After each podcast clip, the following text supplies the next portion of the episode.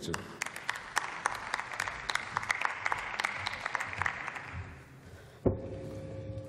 Sehr geehrter Herr Präsident, äh, sehr geehrte Kolleginnen und Kollegen! Die Sicherstellung der Pflege gehört zu unseren wichtigsten gesamtgesellschaftlichen Aufgaben unserer Zeit. Es wird aber auch die größte Herausforderung, junge Menschen für den Pflegeberuf zu begeistern. Eins ist klar, der Pflegeberuf ist eine Berufung und äh, kann nicht von jetzt auf gleich erlernt werden.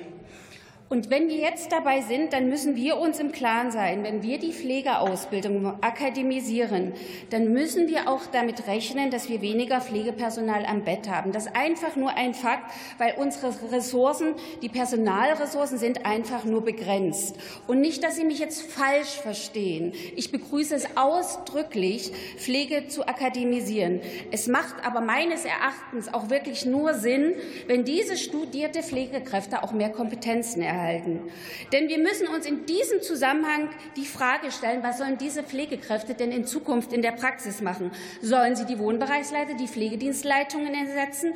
Das kann nicht unser Ziel sein. Denn hier haben wir gute Weiterbildung. Diese Stellen sind mit Personal besetzt, welche sich diese Position mühevoll erarbeitet haben, viel gelernt haben und unheimlich viele Praxiserfahrungen mitbringen.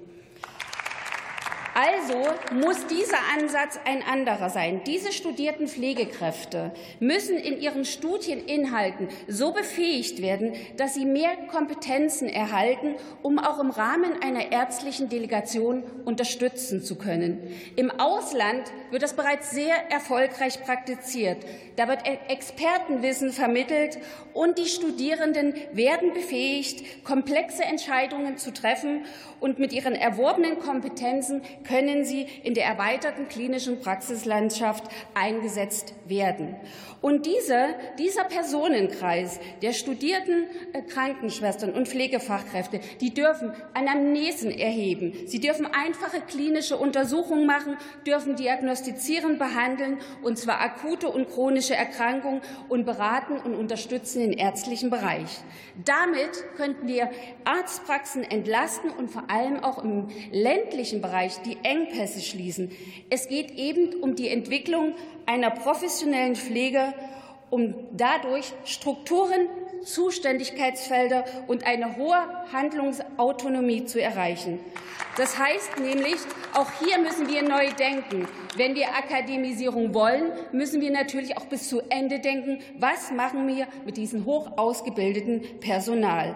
Ziel dabei muss es sein, dass Patientinnen und Patienten eine Pflege auf Spitzenniveau zukommen lassen. Daher trauen Sie sich zu, den Menschen diese Verantwortung zu geben. Stecken Sie das Geld in die ärztliche Versorgung anstatt in Ihre Gesundheitskioske. Der Weg ist der richtige, aber denken Sie bitte bis zu Ende. Vielen Dank. Vielen Dank, Frau Kollegin Borchert.